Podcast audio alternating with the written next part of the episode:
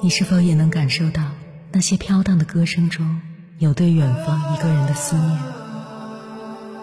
你是否也有遗憾？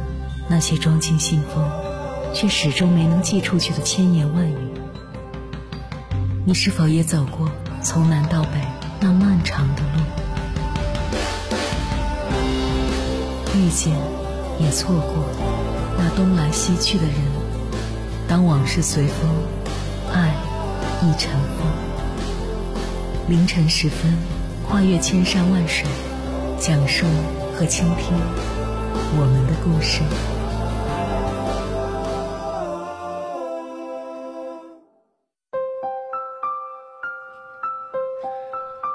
欢迎回来，各位夜行者，这里是正在直播的中国交通广播，千山万水只为你。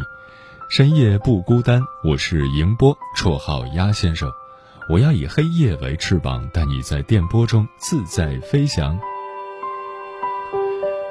大多数成功者的故事里，自律仿佛都是不可或缺的重要一环。刘德华六十岁还保持着健康昂扬的好状态，我们说他自律；能够按时早睡早起的人，我们称其自律。还有能够完成一百天背单词的人，我们也会默默感叹，真的太自律了。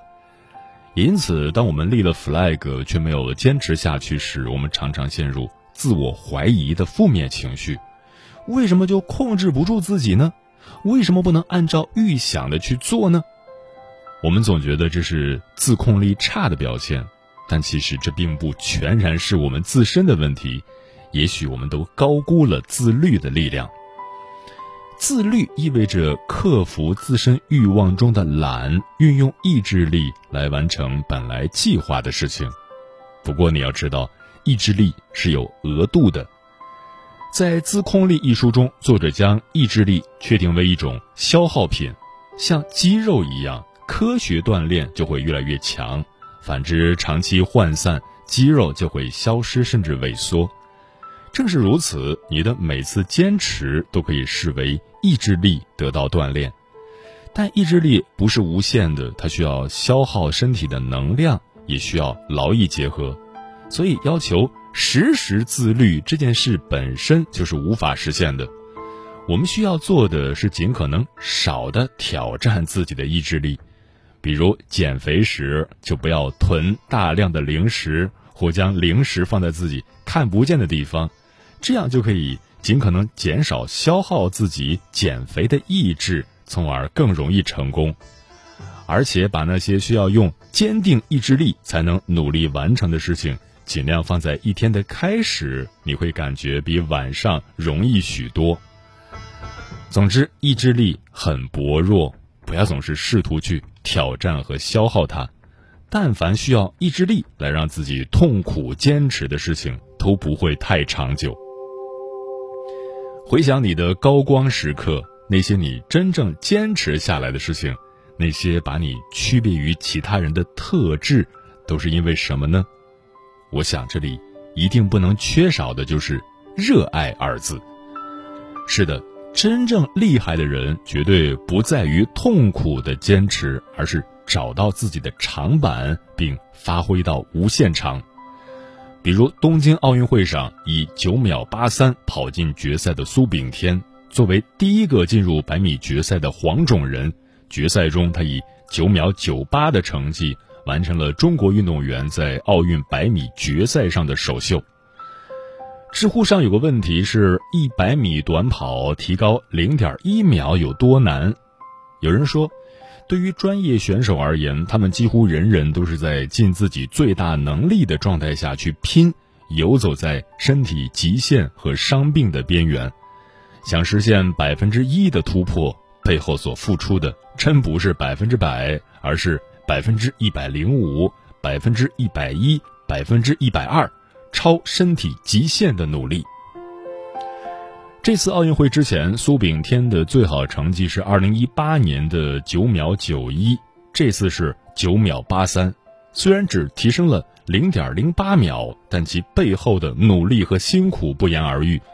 大家开始叫他“苏神”，媒体的报道中开始反复出现“自律”二字。晚上十点准时睡觉，家庭聚会不喝酒，时刻保持着超强的自我管理。不过，我仔细去看了苏炳添的采访和他的社交媒体，却发现不止于此。他对于跑步的研究和热爱体现在方方面面。因为觉得平时的训练稍显枯燥，他为自己找到了以赛代练的方法。他说：“对我来说，更喜欢比赛，边比边练，训练、比赛恢复的节奏都会加快。”因为他喜欢比赛时心跳的感觉，就在比赛中不断找到自己的好状态。在这个过程中，日复一日的跑步可能看起来如苦行僧一般枯燥乏味，但在他自己看来乐趣无穷。他还在知乎上回答过把头发剃光可以跑快多少的问题。他说：“头发长短对跑速的阻力微乎其微。”剃光头不会让我更快，只会让我变和尚吧？是真的喜欢体育，喜欢去琢磨自己的职业，才会像回答中一样，保有如此乐观积极的心态。作为暨南大学的副教授，这位跑得最快的大学教授，还在两年前写论文，自己研究自己，为何中国男子百米短跑能跻身世界一流。不仅关注自己的跑步成绩，更是把跑步作为自己的终身事业，希望分享自己的经验，以促进整个中国男子一百米短跑的发展，开展青少年运动员的选拔培养等。苏炳添的启蒙教练宁德宝觉得，苏炳添对体育的喜爱与生俱来。我们给他的自律人设，不过是他沉迷热爱的一个。表层体现罢了。当每一次锻炼都把自己当成实验中的样本，不断以开放的心态调整各种变量，去指向更快的零点零一秒时，锻炼也就不再枯燥。所以，那些我们看起来的成功者，不过是沉浸于自己的喜爱罢了。真正的自律，别人看你是痛苦的，而你自己看自己。则是自由的。接下来，千山万水只为你，跟朋友们分享的文章名字叫《一个人最大的自律是把自己当回事》，作者子珊。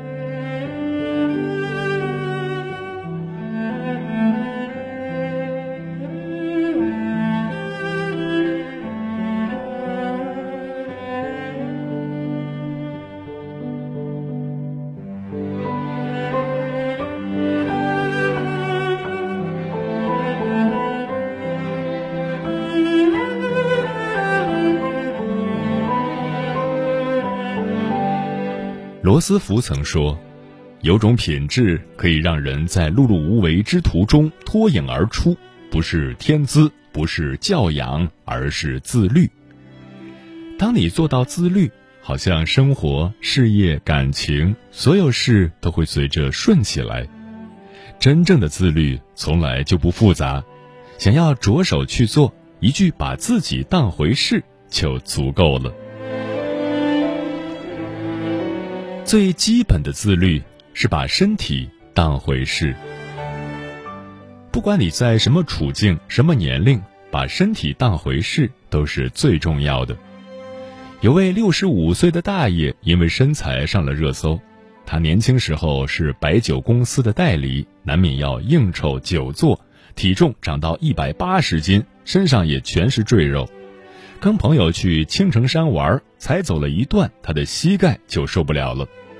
看着人家都往山上爬，他只能在山下茶馆点了杯茶，边喝他边叹气：“我这辈子就这样了吗？”国新办发布的一则报告说，中国成年人超重的占到百分之五十，饥一顿饱一顿，晚上饿了再吃个宵夜，油炸食品、奶茶来者不拒，能吃能喝，身体却越来越弱。三高、心血管疾病也随之而来。健康的身体不是用来挥霍的，不拿身体当回事，你总有后悔的那一天。这位大爷在茶馆想明白了，此后每天健身，坚持了二十二年。现在年过花甲，他身上还是肌肉紧实，跑步、游泳、举杠铃，年轻人都做不了的动作，他也轻而易举。训练后补充点营养餐，吃个鸡蛋，脸上容光焕发。梁实秋说过：“后面要过瘾，前面就要牺牲。越是上了年纪，身体的差别就越明显。只有当回事，回馈你的才是健康。无病无灾的时候，也千万别敷衍，给自己做顿健康的好饭。”从座位上站起来，多活动几次，时间久了就能看到坚持的意义。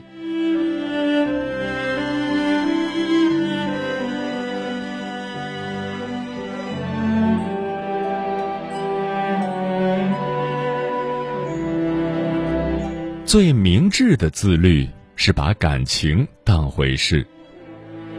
想要的一切都能靠努力得来。唯独感情相反，感情不是追来的，而是等来的。等待那个合拍的人，可以再慢一点。日本模特高山都三十岁跟交往六年的男友分手，一度消沉至极。她越是想进入一段婚姻，找个人嫁了，心里就越苦。酗酒、熬夜、暴饮暴食，弄得都快抑郁了。她终于说服自己搬出去，另租了房子。这次他不急着恋爱，而是选择过独居生活。起床拉开窗子，喝杯白开水，到运动场跑步，耳机里正放着自己爱的音乐，给自己做了精致的一日三餐，摆好了盘，再拍张美美的照片。等不到值得去爱的人，他就自己待着，坐在书桌前看书，闻着花瓶里紫罗兰和薄荷的香味，也不必依赖谁。不是清心寡欲，只是在乎每段感情，不愿因为孤独轻易的错付。懂得自律的人，能过好两个人的日子，更会取悦自己。李若彤五十四岁还单身，她坦然发微博道：“之所以不结婚，或许是没有在对的时间遇上对的人，但总比找错了强。耐得住性子。”命中注定的那个人，什么时候等来都不晚。别因为太草率的感情消耗了自己，更别因为到岁数了辜负了你的一往情深。不将就，不强求，感情的事，相信自有缘分在。一旦遇见，就是加倍珍惜。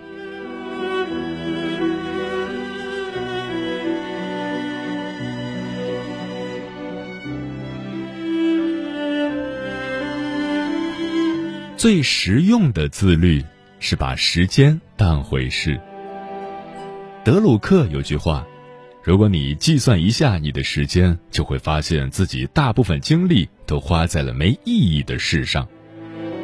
做没用的事，时间总是过得格外快，不留神就没了。而自律的人，每分每秒都在乎。最近，张艺谋又火了一把。”他拍的电影《悬崖之上》票房破八亿，猫眼评分更是高达九点一。他的珍惜时间早已人尽皆知，整天围着剧本镜头转，开会不知疲惫，收工后还要花四五个小时看碟做功课，对待每一分钟都是一丝不苟。有人统计，他两年半的时间开了两千多次会。二零零八年奥运。他做奥运会总导演时还拍着电影，甚至带上创意团队，抓紧晚上的时间在帐篷里讨论。他没主动休假过，觉得专门旅游浪费时间，趁着参加电影节的时间间隙到处走走，全当是休息。如今七十多岁，他还在不断的出新作品，《一秒钟悬崖之上》坚如磐石，有时间就拍电影，匠心。就是在重复的岁月里对得起每一寸光阴，在他心里不值得的事就不该花一点时间。你内心的渴望、想要的生活是每分每秒堆成的，把时间当回事，你有机会能触碰到。别做你会后悔的事，别在无所谓的事情上浪费生命，多点时间给你真正的向往，在每个日子里竭尽全力去做事、去生活，不再虚度时间，你会发现你已经成了自己想要的样子。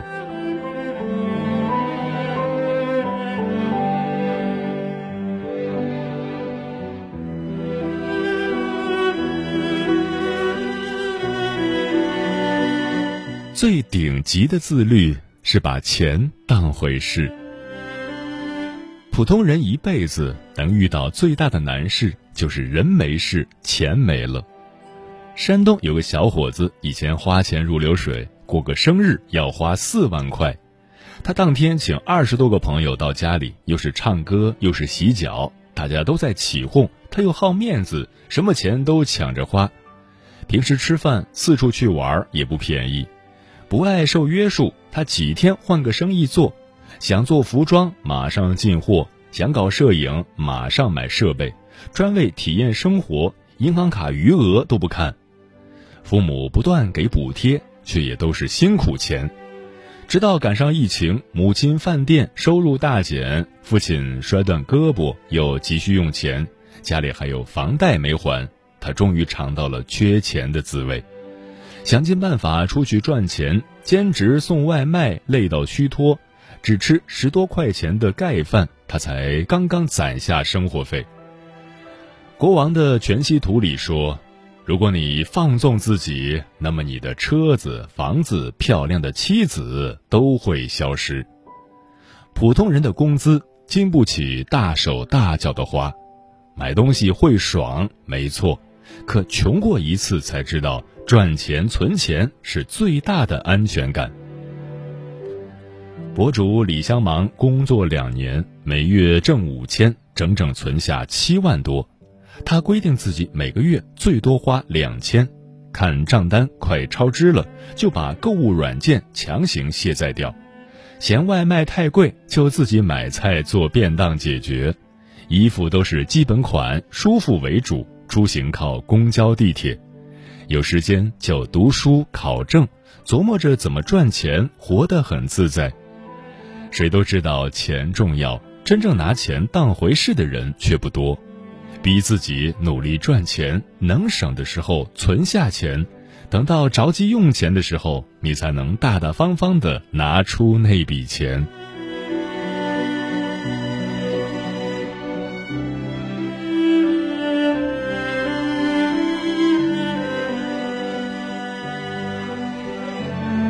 有句话说：“这不是我想要的生活，却是我自找的生活。我没有心事可讲，我所有的心酸都是在为昨天买单。人生在世，没人不辛苦。如果有人活得好一点，那一定是把自己当回事。自律的本质就是认认真真过日子，足够在乎自己，对自己负责。”你就不会怠慢身体，不消耗感情，不浪费时间，也不会乱花钱。自律的你会有逆风翻盘的那一天。再把自己当回事点儿，做个自律的人，拥抱你的好运气。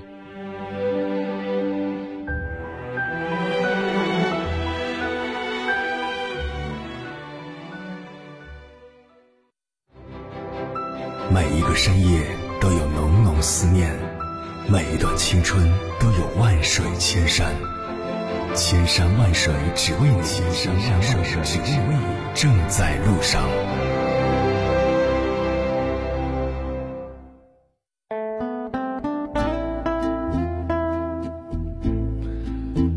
真正自律的人都是什么样子？听友这个昵称让我用一下说。听过一句话：能控制早晨的人，方可控制一生。自由的前提是自律，自律的顶端是享受。自律的人一定很有毅力和耐力，这样的人做什么都比别人更容易成功吧。那我的听友就真的要改变一下自己的作息习惯了。但是我知道很多人都是上夜班，不可能早睡早起。情深可知心说，今晚的话题想起了两个字：慎独。生活方式自律，心也要学会自律。无论什么时候都不能违背自己的初心。人生的高度决定你的风景，人生的宽度决定你的见识。守得住内心，方能感受人生的美好。胡椒萝卜说：“我每天最少会抽半个小时到一个小时的时间进行锻炼，也就是少玩半个小时到一个小时的手机。坚持两年了，不知道这算不算自律？当然算了。”专吃彩霞的鸟儿说：“能够自律的人，他们的人生应该都不会太差，因为他们清楚自己追求的目标是什么，也明白什么是该与不该。自律的人也特别的理性。”能够从容的面对很多事情。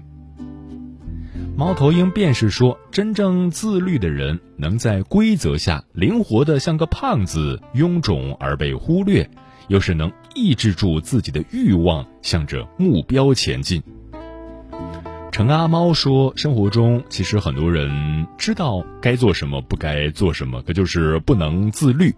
明知道没日没夜的打游戏不好，明知道熬夜不好，可就是没有自控力，图一时之快乐，不考虑后果，这样无异于饮鸩止渴。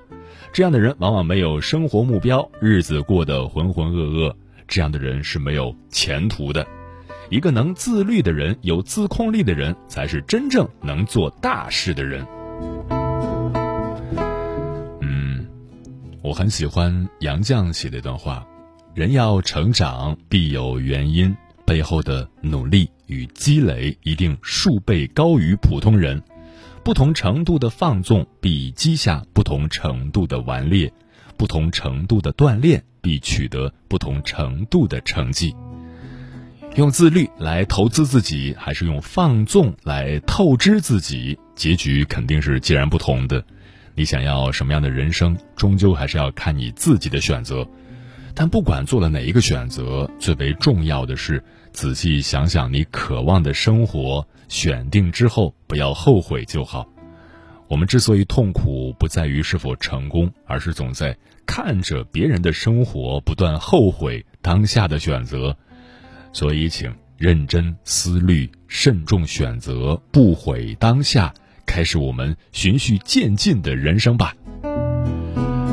时间过得很快，转眼就要跟朋友们说再见了。感谢你收听本期的《千山万水只为你》。如果你对我的节目有什么好的建议或者想投稿，可以关注我的个人微信公众号和新浪微博，我是鸭先生，乌鸦的鸭，与我取得联系。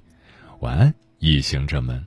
你留下的每一滴汗水，在证明你对面对生活的重。